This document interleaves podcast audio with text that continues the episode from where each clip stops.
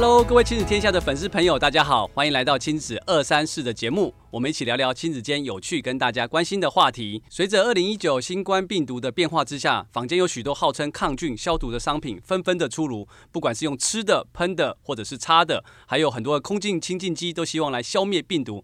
但是你知道病毒跟细菌有什么不同吗？面对千变万化的资讯，什么才是真的呢？今天我们邀请到的是亲子天下科学研发总监林燕姐来跟我们一起聊聊这个话题。燕姐你好，呃，思瑶好，各位读者大家好。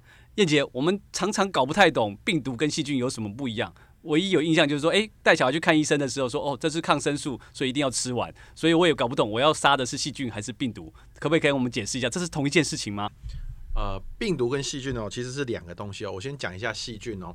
那细菌其实我们生活中呢，其实到处都会碰到。这个啊，你身体里面也有很多的细菌哦。但是大部分的细菌其实对人体并没有害处。那细菌它其实是一个单细胞的原核生物，它有完整的 DNA，它只要有一点环境比较好一点，它就可以自行的去繁殖哦。那这跟病毒是比较不同哦。病毒其实大部分的病毒呢，它基本上是单股的 RNA，而且它没有办法在没有宿主的情况之下去繁殖，所以它一定要到宿主的身上去繁殖。像我们现在比较知道说，诶，它可能在很多动物啊、植物身上啊，其实可能都会有这些病毒的存在。那它有这些宿主，病毒才有办法繁殖这样子。对，诶，所以宿主的意思就是说，像我们这次很多会常见的一些病毒，比如说不管是说什么从蝙蝠啊，或从一些果子狸，或者一些其实鸟禽身上也有很多的病毒，那它们必须要跟生物共存的意思吗？啊、呃，对，其实是要刚刚讲的共存这件很重要。大部分的病毒它的致死性哦，其实不会太高。那我们其实其实我们不止最近看看到这个呃新冠病毒，包含我们。呃，过去几年常常听到的禽流感，或者是说像呃非洲猪瘟，这其实都是病毒。那这些病毒它的致死性其实并没有的很高，就是说，你想想病毒它它的目标也是要活下去嘛，所以它其实主要会它希望感染为优先，所以致死性不会太高。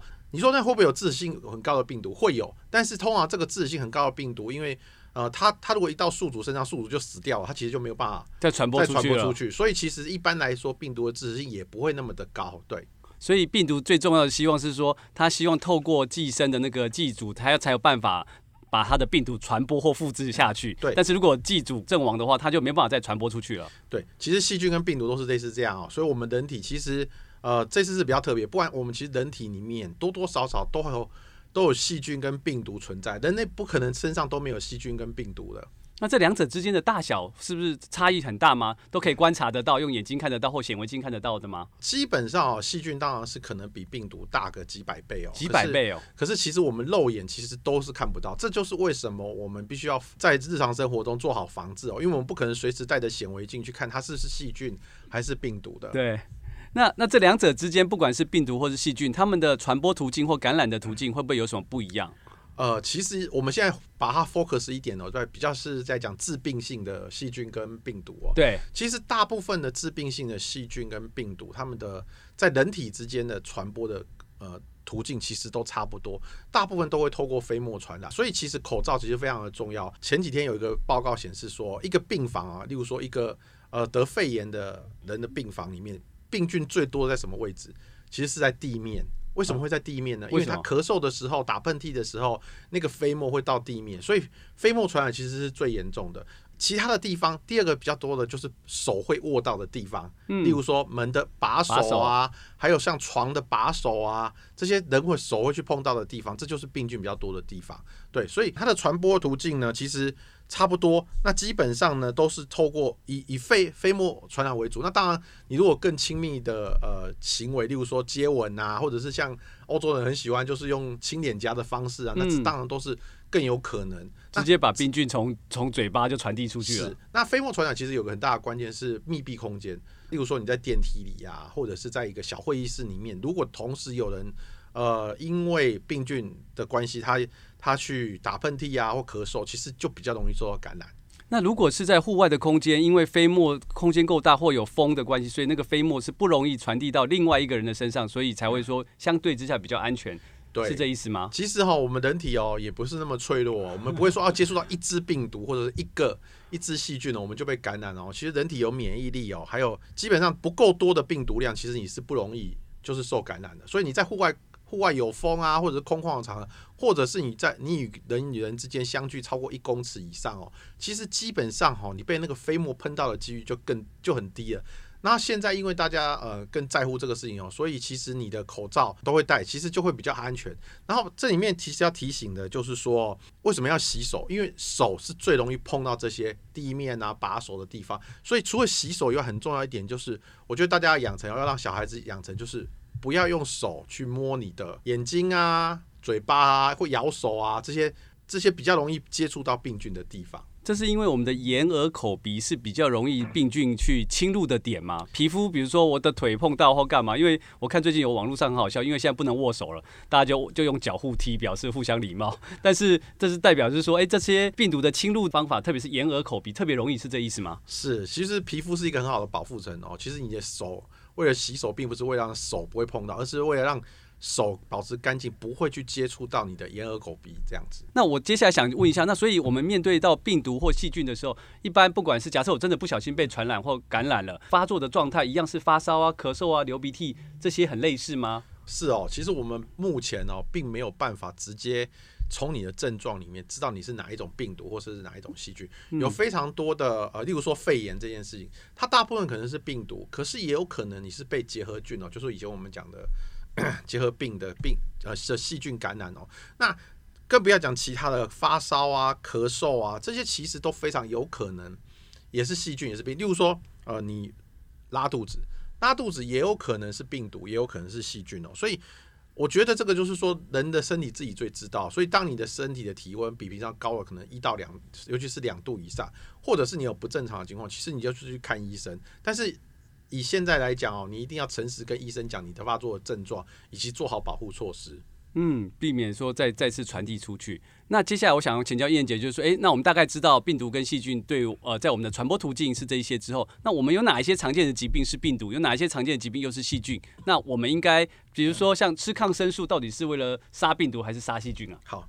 其实我们呃以现在来讲，因为医学的发达哦，其实我们细菌现在造成的疾病其实相对比较少，那病毒造成的疾病比较多。一般我们看到像流感啊、肠病毒啊，或者是大部分的感冒，其实都是病毒。更不要讲这一次的冠状病毒，病或者是二零零三年的 SARS，其实都是病毒。那但是肺炎症状这个事情，我刚刚有讲啊，就是说它有可能是细菌，也有可能是病毒，所以比较不一定。好，刚刚是要提到抗生素，其实抗生素只对。细菌有效啊？你什么时候会要吃抗生素？就是你发炎的时候，你你身体可能会有很多种发炎的状态，有的可能是呃喉咙发炎呐、啊，有也有的可能是，例如说呃比较多人会感染的，就是那个呃蜂窝性组织炎这种，这种其实就必须要开吃抗生素。那抗生素只有对细菌有效，对病毒是无效的。所以简单来说，是不是现在很多的病毒，因为不断的以前可能没有这些病毒出现，所以我们也没有相对应的疫苗啊，或者是所谓的快筛啊，或者是所谓的药物来治疗，所以反而需要花更多的时间去研究跟找出 solution 吗？对，我刚刚最前面有讲啊，病毒其实是很多都是单股的 RNA 哦，那单股的 RNA 它的变异速度其实就非常的快。呃，例如说这次新冠病毒，其实以科学家来讲，它可能已经发现有呃几十种。不同的变异型哦，以及可能有几万个它的变异点哦，这个有点复杂。简单来讲，就是说它变形的可能性其实是比较高的。但是其实它的主要的感染的途径以及发作症状，以就算是这种所谓亚型，其实没有太大的差异哦。对，所以意思就是说，病毒的变化非常快，它可以变变成各种型。所以如果你你没办法用一种药来制服所有人，然后然后你必须要很快的去去面对跟调整。呃，病毒目前来讲哦，尤其是这种致病性的病毒哦，大概只有两种可能，一个是抗病毒的药物哦，那现在很多医生呃，大家都看到现在很多的国家其实都在发展这个。那第二个就是疫苗啊，那疫苗这件事情其实没有办法这么的快，因为疫苗透过非常多的人体试验，它才有办法。因为呃，你不能说啊，我做出来一个疫苗，然后马上就上，可是这可能有其他的副作用，所以基本上这种致病性的病毒其实都必须要。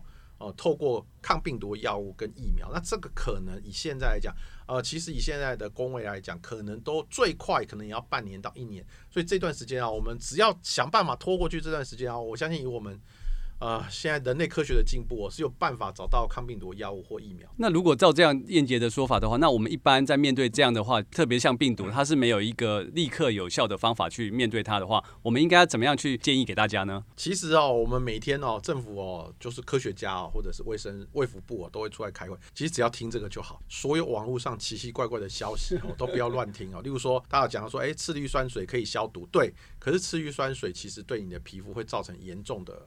刺激吗？刺激，甚、嗯、那小孩子的皮肤更严重，所以你拿次氯酸水的喷雾去喷小孩哦，其实小孩还没有消毒哦，他可能整个皮肤就严重过敏了。还有例如说，还有一个谣言就是紫外线灯可以消毒，可是紫外线灯其实对人类的皮肤，它可能会长期照射会致癌。第二个是对人类的眼睛其实有很大的伤害，所以紫外线灯只能放在密闭的场，例如说我们家的烘碗机，可能家家里的烘碗机其实都会有紫外线灯哦，所以这里面其实。除了照科学家讲的，我觉得其实有一个重要的，就是说大家在密闭的场合要特别注意防护。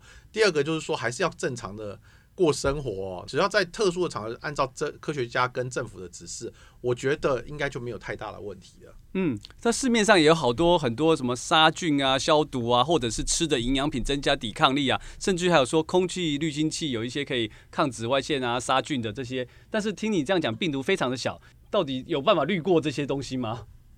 呃，我说实话啊，其实这些所有的病毒这件事情啊，如果你真的要做，其实酒精是最好的。其他的，例如说次氯酸水或者是漂白水，那个是对擦物品可能是有效果。如果你没有酒精，那所以我觉得其他的东西都不要相信哦。例如说你说空气清净机啊，或者是有人说什么带什么，其实空气都是流通的。你的你不管是空气清净机还是所谓的。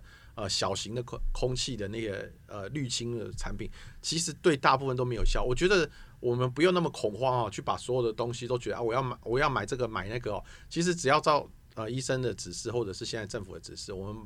啊、呃，用酒精或次氯酸水基本上消毒，而且不用全家都擦哦。基本上只要把手啊，或者是人比较会接触到的地方的面积。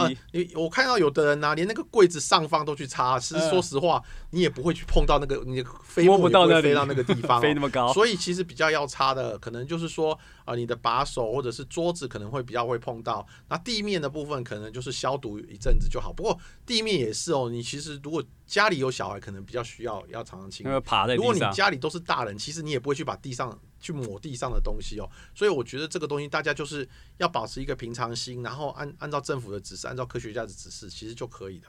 最后我想问看叶姐说，这其实听起来看起来病毒跟病菌其实早就在我们这个地球上已经活了很长很长的时间了。那只是说每一次大的疾病或大大家会有造成担心致死啊，或者很大的伤害，会有很大的恐慌，是因为我们还不够认识它。你有什么建议，或者是最后跟大家的回馈吗？是要讲的这个哦，其实瘟疫在人类历史上哦，它就是有人类其实就有瘟疫哦，病毒跟细菌也是一样哦，有人类的时候它其实就存在。那人类史上哦有非常多的瘟疫的故事哦，例如说。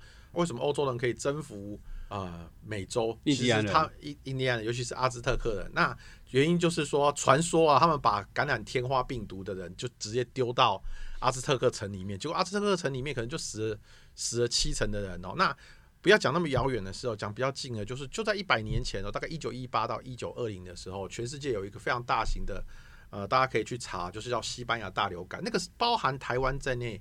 全世界估计死了五千万人到一亿人哦，其实那是一个非常大的灾难灾难哦。那更不要讲，其实最近过去一百年虽然没有大型的呃所谓瘟疫，但是其实像艾滋病毒这件事情，它也感染了三千多万人哦。这件事情其实是一个很平常的事情哦。那人类史上也发现隔离是最有效的，嗯，所以。隔离这件事情呢，我们不是说，哎，政府应该怎样，或者不不应该怎样。隔离这件事情可以让病毒它先缩在一个比较安全的区域，然后政府跟公卫组织的力量可以去进入哦。所以我觉得，如果啊每一个人都要有自我意识哦，当当你真的有这特别症状的时候，或者是你有接触的可能的时候，隔离其实对呃不只是对你自己，其实也是对这个呃社会啊，对这个国家最大的帮助。嗯，所以就像燕姐说的，透过隔离其实是保护自己，同时也是保护你亲爱的家人。相信大家对于今天跟燕姐的分享之后，对于病毒跟细菌都有一些基本的了解。的确，随着环境的变化，从过去禽流感、SARS，或者是刚刚燕姐讲的好几百年前，其实一直有很大的型的疾病，慢慢的好像必须要开始怎么样去跟这些病毒跟细菌共存在一起。或许未来没有办法真正的消灭病毒对我们的影响。刚刚燕姐一直提醒大家的，看那个 CDC 或者是科学家的宣导跟讲解就好，好好的洗手，好好的，如果你生病了就在家休息，吃饱睡好，增加你的抵抗力。每一个人都可以在防疫工作上尽一份力。今天非常谢谢燕杰，好，谢谢大家，我们下一次再见，谢谢。